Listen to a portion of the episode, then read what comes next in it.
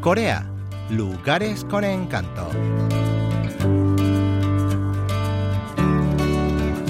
Recorriendo las costas de Gangneung.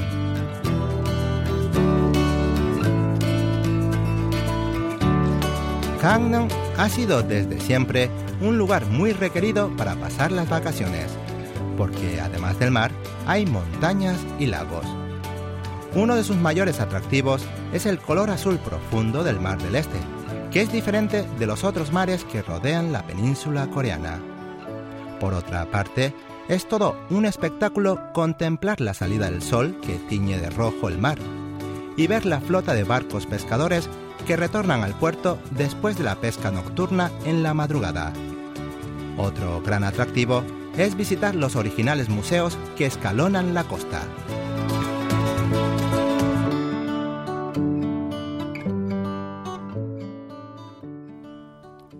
Hoy acompañaremos a la productora Oarum en su segundo día de estancia de Gangneung, saliendo a contemplar la salida del sol en la playa de Gyeongpo, uno de los mejores sitios para ver nacer el sol sobre el horizonte marino.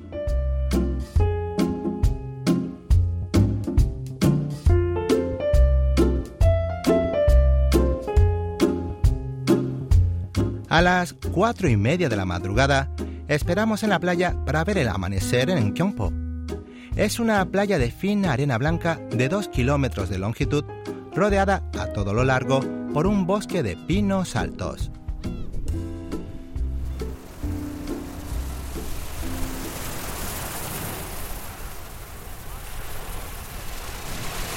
Lamentablemente el día está bastante nublado y no ofrece las mejores condiciones para ver el amanecer.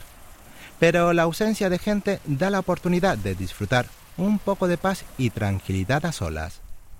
A lo lejos se ven los barcos que vuelven apaciblemente a puerto con sus bodegas llenas, gracias a las labores de pesca realizadas durante la noche. Qué temprano habrán salido a trabajar. La vida de los pescadores debe ser muy sacrificada. Se ven a los barcos como colgados en la línea del horizonte. Deben venir de muy lejos porque son apenas unos puntitos sobre el mar. Unos 40 minutos después, el cielo se aclara, pero el sol sigue oculto entre las nubes. Cuando nos resignamos a no poder ver salir al astro rey, de pronto se asoma rojo y redondo. 그래도 여기 온 보람이 있네요. 아, 빨간 달 같아요. 진짜 달 같다. 어쩜 저렇게 떴지?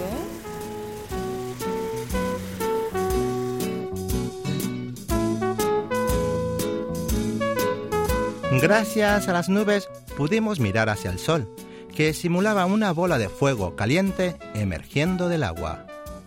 Justo entonces llega un grupo de nadadores con aletas de rana y se lanzan al agua. Atravesando el mar teñido de naranja, nadan a gran velocidad hacia una pequeña isla rocosa, ubicada no muy lejos de la costa. Son miembros de un club de natación que disfrutan del espectáculo de ver salir el sol en el mar.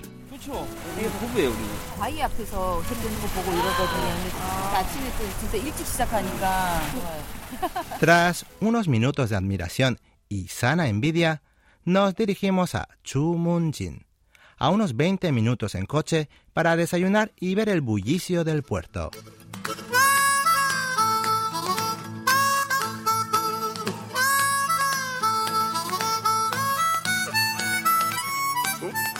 Chumunjin es uno de los puertos principales de la costa este de Corea. Las corrientes cálidas y frías que se encuentran en el mar del este generan calamares y arenques en abundancia. Todos los días se venden pescados y mariscos a precios económicos en el puerto de Chumunjin, lo que atrae a gran número de turistas todo el año.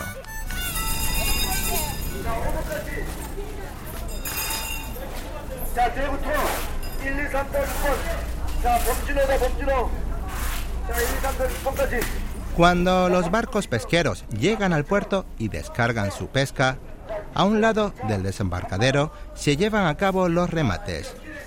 Una veintena de hombres con gorras amarillas participan y cada vez que se vende la mercadería suena una campana.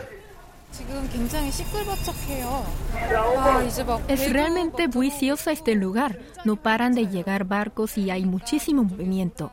Allí hay un montón de personas con gorros amarillos. Participan en un remate de pescado, pero no sé cuál es.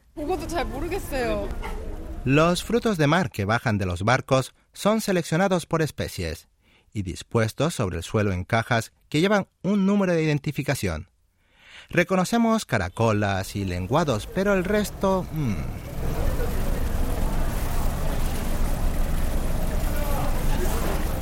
Acaba de llegar un barco cargado a tope de calamares y pulpo.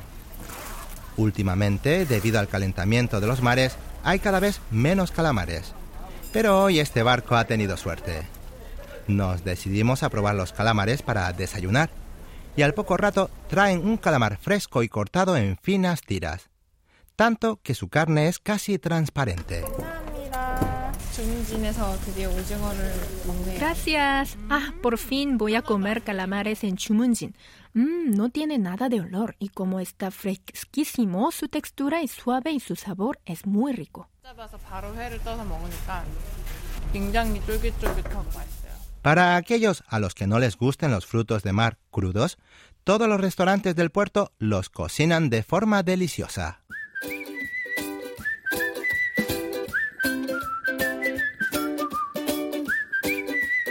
Tras este original desayuno, volvemos a la playa Kyongpo para conocer los museos insólitos de la zona. Por ejemplo, está el Museo del Gramófono Chamsori, el Museo de Ciencias de Edison, y el Museo del Cine, la Radio y la Televisión Son Son Mo. Los tres museos están uno al lado del otro, sobre el lago Kyompo, que está muy cerca de la playa.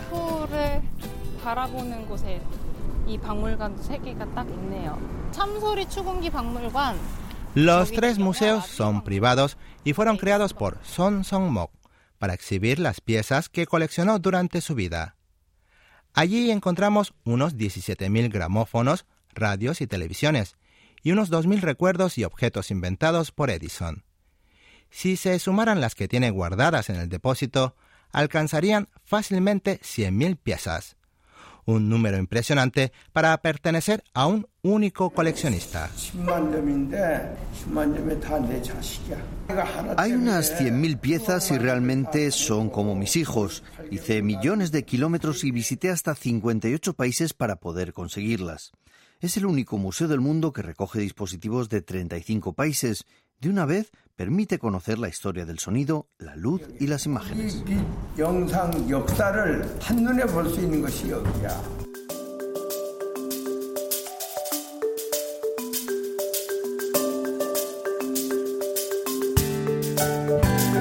El paseo empieza en el Museo del Gramófono Chamsori.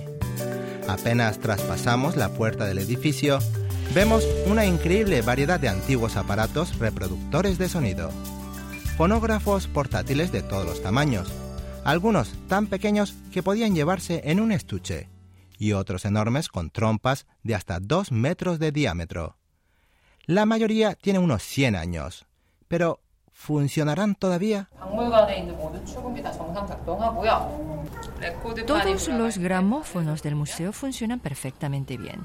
Basta dejar caer suavemente la aguja sobre el disco de vinilo para escuchar la música.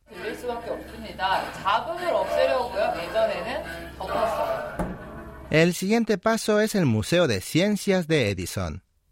La primera pieza que nos sorprende es la primera bombilla incandescente de filamentos de carbono que inventó Edison en 1879.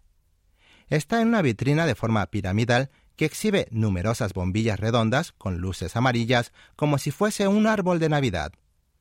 Todas las lámparas terminan en forma puntiaguda. ¿Por qué tendrán esa forma? Se lo preguntamos a la guía del museo.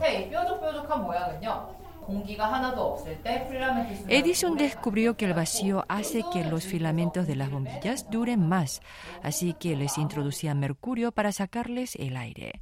Como eran hechas a mano, el último paso era cerrarlas con los dedos, por eso tienen un extremo puntiagudo. La pared de enfrente está cubierta de unas 500 bombillas de filamento de tungsteno que fueron fabricadas en 1909.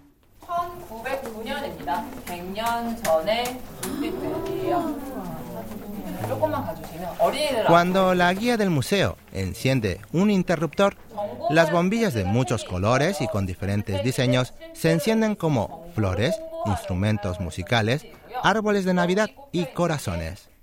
Un verdadero festival de luces.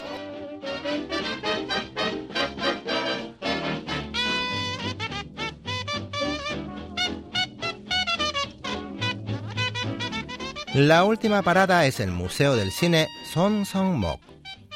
La primera planta del edificio exhibe miles de distintas radios, desde portátiles con mango hasta una radio que Hitler repartió a todos los hogares alemanes en 1933 para hacer propaganda nazi o una radio Gold Star, la primera que se fabricó en Corea.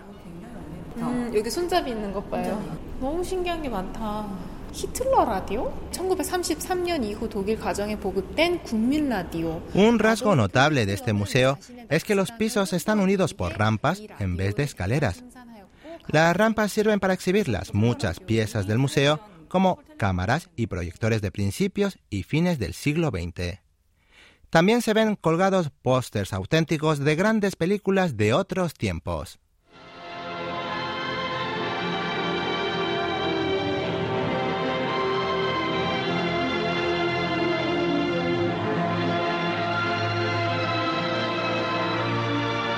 Una de las piezas más valiosas de este museo es una cámara Technicolor conocida como de tres tiras, con la que se filmaron películas como Lo que el viento se llevó, estrenada en 1939.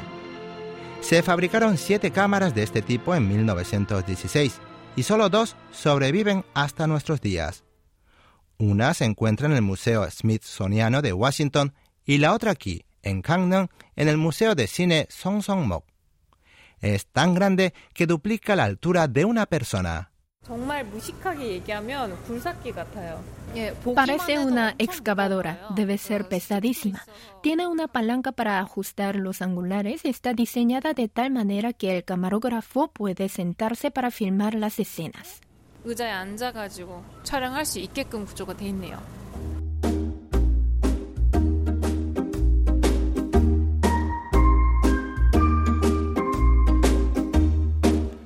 Cuando terminamos de recorrer los museos, el sol ya se pone en el horizonte y una luz dorada tiñe la playa. Todo invita a tomar un aromático café en una bonita cafetería, de las muchas que hay en Gangneung. Por eso vamos a la calle del café de la playa Ammo.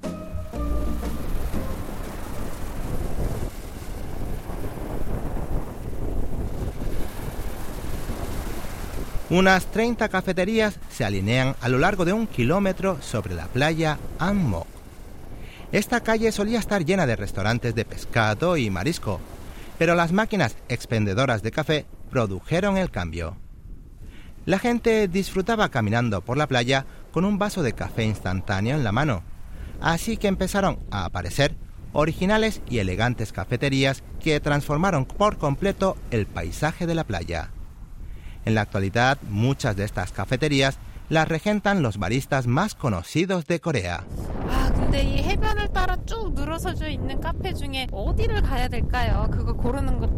Las cafeterías más famosas están repletas de gente, así que optamos por una con terraza en el primer piso.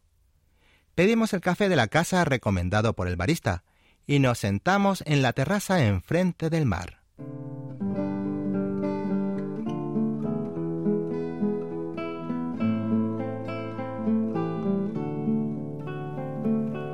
La bruma en el horizonte borra la línea entre el mar y el cielo, haciendo la atmósfera más misteriosa. Con un rico café finalizamos el viaje por Gangneung.